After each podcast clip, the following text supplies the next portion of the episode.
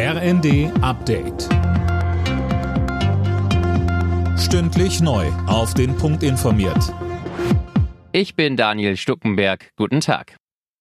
Fahrgäste von Bus und Bahn brauchen heute Geduld. Die Gewerkschaft Verdi hat die Beschäftigten in Sachsen, NRW, Baden-Württemberg, Hessen, Niedersachsen, Rheinland-Pfalz und Bremen zum Streik aufgerufen. Zusammen mit den Beschäftigten des ÖPNV sind auch die Klimaaktivisten von Fridays for Future auf der Straße.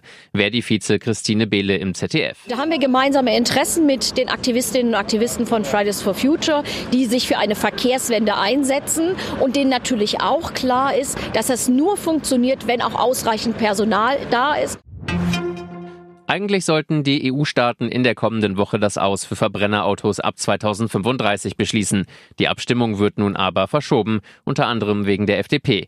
Die Ampel in Berlin hat keine gemeinsame Linie bei dem Thema. Verkehrsminister Wissing von der FDP will Verbrenner auch nach 2035 noch zulassen und mit synthetischen Kraftstoffen betreiben. Ohne die deutsche Zustimmung wäre die Abstimmung in Brüssel gescheitert. Jetzt wird nach einem Kompromiss gesucht. Der ukrainische Verteidigungsminister Resnikow zeigt sich optimistisch, dass die Ukraine den Krieg in diesem Jahr gewinnen kann. Ich sehe die Situation auf dem Schlachtfeld und ich sehe wirklich, dass es eine Chance gibt, sagte er der Bild-Zeitung. Verhandlungen mit Russland lehnt die Ukraine weiter ab.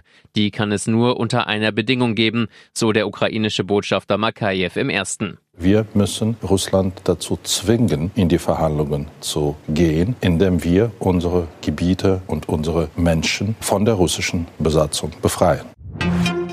Topspiel zum Auftakt des 23. Spieltags in der Fußball-Bundesliga. RB Leipzig muss heute auswärts gegen den BVB ran. Die Dortmunder haben bislang alle Pflichtspiele in diesem Jahr gewonnen. Los geht's um 20.30 Uhr. Alle Nachrichten auf rnd.de